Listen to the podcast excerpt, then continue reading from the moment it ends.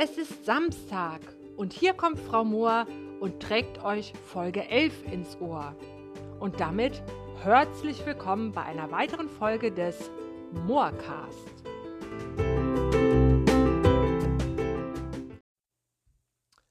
Heute möchte ich mal mit einer kleinen Geschichte anfangen, die ich ausnahmsweise mal nicht selber geschrieben habe, sondern äh, selber auf Facebook entdeckt, aber die gefiel mir so gut, dass ich sie unbedingt mit euch teilen möchte. Und eigentlich passt sie auch gut thematisch äh, zur heutigen Folge, weil heute geht es so ein kleines bisschen darum, was der Blick auf andere Menschen mit uns selber zu tun hat.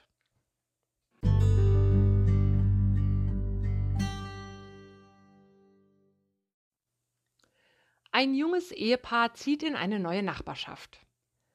Am nächsten Morgen beim Frühstück sieht die junge Frau draußen ihre neue Nachbarin beim Aufhängen der Wäsche. Oh, diese Wäsche ist aber nicht besonders sauber, sagt sie. Die Frau weiß wohl nicht, wie man richtig wäscht. Vielleicht braucht sie auch ein besseres Waschmittel, das ist bestimmt so ein billiges Zeug. Ihr Mann blickt auch rüber, sagt aber erstmal nix. Jedes Mal, wenn die Nachbarin die Wäsche zum Trocknen aufhängt, macht die junge Frau die gleichen Bemerkungen. Oh, jetzt guck mal, die hat schon wieder so eine schmutzige Wäsche. Also sie hat wirklich keine Ahnung vom Waschen. Ungefähr einen Monat später sieht die Frau schöne, saubere Wäsche an der Leine hängen und ruft ihren Mann ganz überrascht: Schau mal, schau mal rüber. Die Nachbarin, die hat anscheinend gelernt, wie man richtig wäscht. Ich frag mich, wer ihr das beigebracht hat.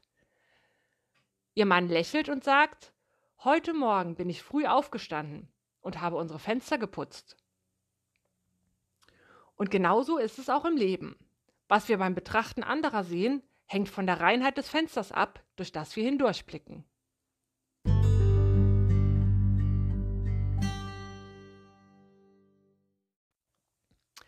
Ja, und diese kleine Geschichte, die ist so simpel, aber auch so zutreffend, wie ich finde, weil fast immer hat alles, was wir über andere Menschen denken oder was uns an anderen Menschen stört oder piekst oder am Verhalten anderer triggert oder zum Lästern animiert, hat fast immer mit uns selber zu tun und mit einer eigenen Unzufriedenheit oder in dem Fall schmutzigen eigenen Fenstern um mal ein bisschen zu veranschaulichen, wie genau ich das meine und damit hier auch niemand auf den Gedanken kommt, ich persönlich wäre jemals charakterstark und frei von schlechten Gedanken gegenüber meiner Mitmenschen gewesen, wobei ich glaube, jeder, der die Folge 7 und 10 gehört hat, wird diesen Verdacht ohnehin nie gehegt haben. Aber um das zu veranschaulichen, habe ich noch eine kleine Anekdote aus meinen frühen Berufsjahren im Gepäck. Und zwar hatte ich früher eine Kollegin, die nennen wir heute einfach mal Katja. Der Name war ein ganz anderer, aber heute ist es mal die Katja. Und die Katja war eine total fröhliche, quirlige, lebenslustige, selbstbewusste Person, immer gut drauf, total hilfsbereit, eine super Kollegin, total herzlich. Die Katja war allerdings ziemlich dick. Das hat sie selber aber nie davon abgehalten, stets die allerkürzesten Miniröcke zu tragen, die knappsten Blusen, die buntesten Klamotten, ganz egal ob quergestreift oder längs, ob vorteilhaft oder nicht, bunte Ohrringe, auffälliges Make-up. Das war so ein richtig bunter Paradiesvogel und ich glaube, die fand sich selber wirklich richtig gut. Die fand sich selber richtig toll und hat sich ein kein Deut drum geschert, was jetzt irgendwer auf der ganzen Welt über ihre Klamottenwahl sagen oder denken könnte. Und das ist ja eigentlich eine total bewundernswerte, lobenswerte Eigenschaft, sollte man meinen. Ich hingegen, obwohl ich besagte Katja wirklich richtig gerne mochte, habe immer mal wieder mit meiner Kollegin, hm, wir nennen sie mal Sandra, über Katjas Klamotten und Aussehen gelästert. Oh, hast du gesehen? Die hat wieder einen Minirock an. Das wollte wohl auch mal ein Gürtel werden, ursprünglich. Oh, hast du diese Bluse gesehen? Da fällt ja alles raus. Da kann man ja gucken bis zum Bauchnabel. Sagt dir denn keiner, wie die aussieht in diesem quergestreiften Oberteil? Mann, Mann, Mann. Ja, und man ahnt vermutlich, worauf das hinausläuft. Die Katja selber hat ja gar keinen Anlass gegeben für irgendwelche Lästereien, weil sie einfach bildschön, bunt und absolut liebenswert war aber ich persönlich hatte schmutzige Fenster. Ich persönlich wäre nämlich selber auch gerne so selbstbewusst gewesen und hätte mich selber auch gerne getraut, einfach so durchs Leben zu laufen, zu machen, was ich will und mich keinen Deut um irgendwelche Meinungen zu, äh, zu scheren, War ich aber nicht. Zu dem Zeitpunkt war ich noch nicht mal ansatzweise selbstbewusst, ganz im Gegenteil. Und weil mich das so gepiekst hat, dass die Katja da so vor mir hergelaufen ist und genau diese Eigenschaften zur Schau getragen hat, die ich gerne gehabt hätte, habe ich da ein bisschen Schmutz auf die Wäsche geworfen.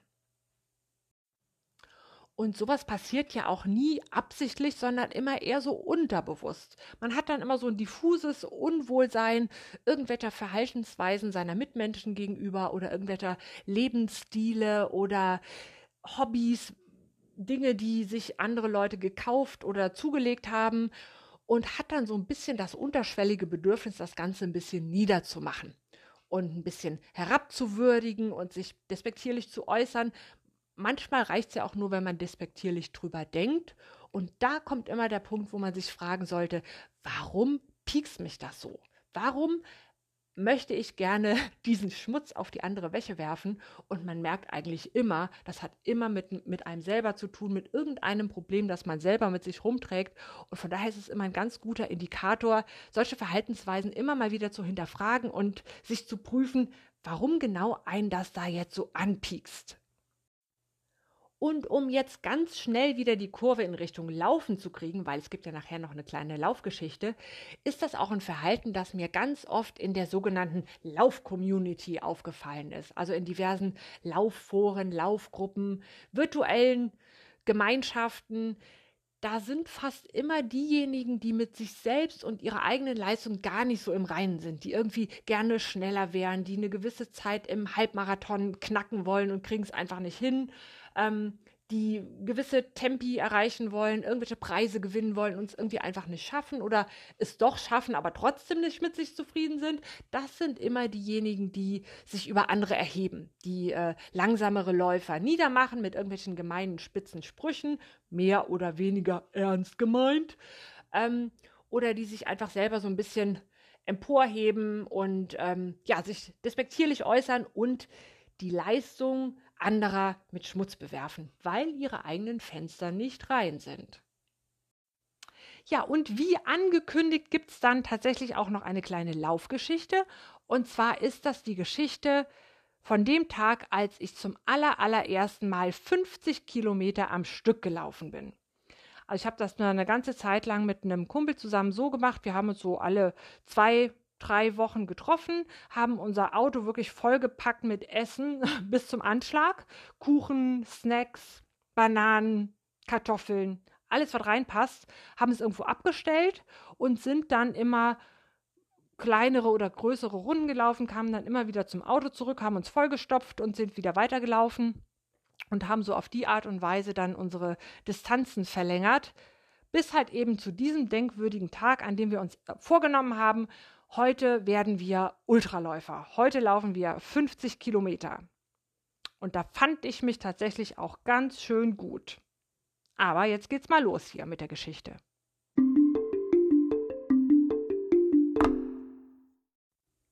Und dieser ganz und gar denkwürdige Tag, der hat stattgefunden am 31.03.2013, also nahezu zehn Jahre nach meinem allerersten Volkslaufversuch. Zeigt, dass die Entwicklung doch eine sehr langsame war und trägt den Titel Soul Food to Go oder Wir sind Ultra. Es gibt so Tage, die sollte man einfach auf der Fensterbank trocknen, mahlen, in kleine Tütchen verpacken und als Seelenfutter Notvorrat für schlechte Zeiten in der inneren Vorratskammer einlagern können. Und wenn so etwas möglich wäre, dann würde dieser Tag wohl einen kompletten Jahresvorrat für eine fünfköpfige Familie ergeben. 50 Kilometer stehen heute auf dem Plan. In Worten 50. Lecko Fatz, ey. Und erstaunlicherweise lässt diese doch massivst imposante Zahl sowohl mich wie auch Herrn Geider relativ kalt. Ich meine, 44 Kilometer können wir ja eh schon. Und die fehlenden sechs Kilometer werden wir wohl auch noch irgendwie abrocken. Da sind wir nicht allzu bange.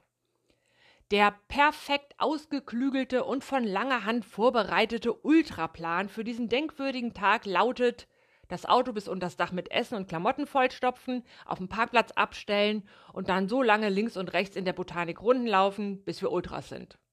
Bam. Die erste Runde besteht aus gemütlichen 18 Kilometern. Zum Einschunkeln sozusagen. Keine nennenswerten Steigungen, keine Schwierigkeiten, dafür aber Sonne, Vogelgezwitscher, plätschernde Bäche und säuselnde Baumwipfel. Grandios. Also, das war jetzt schon mal leicht und jetzt sind's ja eh nur noch läppische 32 Kilometer. Darauf einen kräftigen Schluck Gemüsebrühe, fünf bis sechs Kekse, ein paar Oatsnacks und weiter geht's. Mit leichtem Völlegefühl im Magen den Berg hoch. Dieses Gefühl ist allerdings nicht von langer Dauer und zum Glück hat Herr Geider noch eine Tafel Schokolade eingesteckt und damit den drohenden Hungertod elegant abgewendet. Boah, das war knapp. Weiterhin locker, flockig, mühelos und höchst elegant laufend verspachteln wir Schokolade und Sportbeans, kichern gelegentlich albern vor uns hin und bewundern die Natur. Und uns selbst. Ein bisschen. Wir sind nämlich verdammt coole Säue, damit das klar ist. Nach gut 29 gelaufenen Kilometern erreichen wir die motorisierte Versorgungsstation erneut, stärken uns erstmal kräftig mit allem, was der Picknickkorb so hergibt, diskutieren die Vor- und Nachteile eines Schuhwechsels, quietschen ein paar Mal vor Begeisterung darüber, dass wir nach fast 30 Kilometern noch so viel Energie haben und so irrsinnig gut aussehen und besteigen die dritte Runde. Die eingesteckten Sportbeans futtern wir gleich in den ersten zwei Minuten komplett auf. Sicher ist sicher und was man hat, das hat man. Ungefähr bei Kilometer 33 geraten wir in ein kleines Dilemma. Permanent Lachkrampf geschüttelt beginnen die Bauchmuskeln eine kleine Revolte und so werden Kicherattacken immer öfter mit Aua, Aua, Aua begleitet. Blöderweise ist mein Gehirn mittlerweile nahezu komplett sauerstoffentleert, sodass ich wirklich alles zum Totlachen lustig finde was wiederum meine Bauchmuskeln gar nicht witzig finden. What a bother, wie der Rheinländer sagt.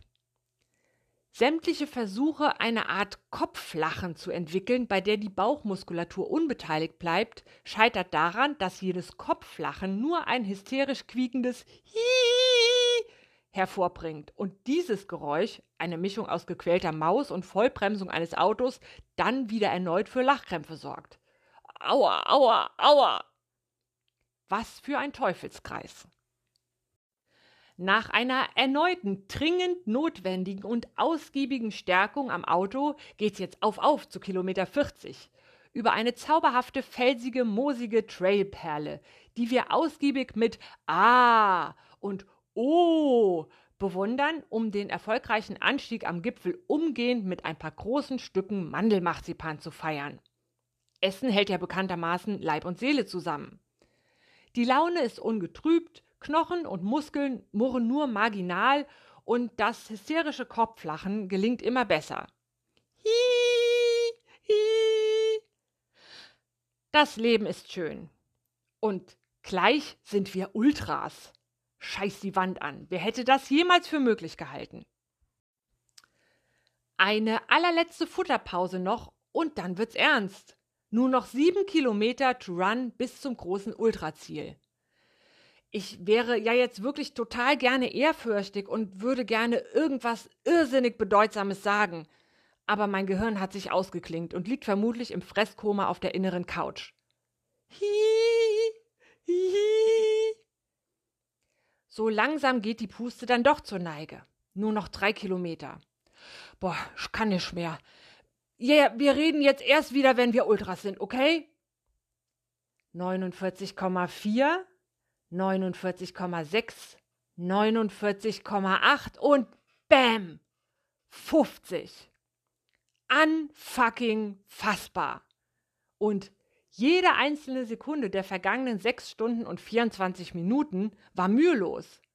Wir sind Ultra.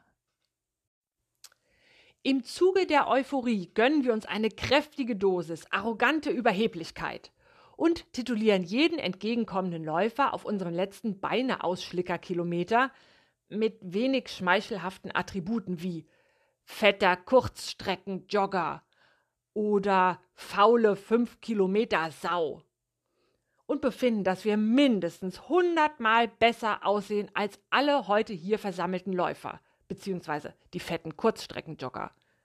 Wir sind die schönsten, die schnellsten und die ultraigsten. Zumindest für heute. Hihi.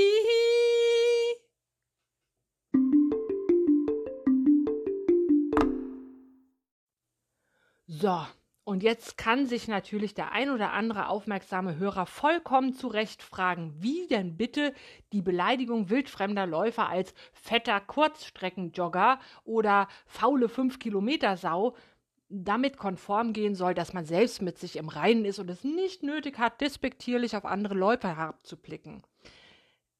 Ja, ich kann das erklären. Das war selbstverständlich nur einem Anfall von absoluter Euphorie und daraus resultierender vollkommener Albernheit geschuldet.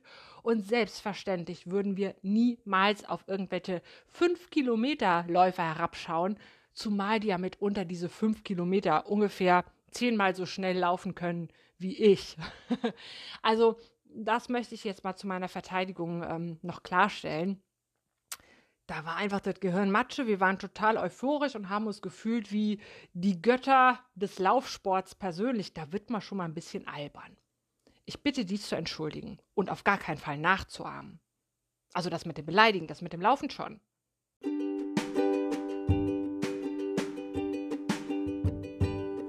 Und damit sind wir auch schon wieder am Ende angelangt der heutigen Folge. Putzt eure Fenster, putzt eure Herzen, bleibt auf Zack, and don't forget to Schabernack.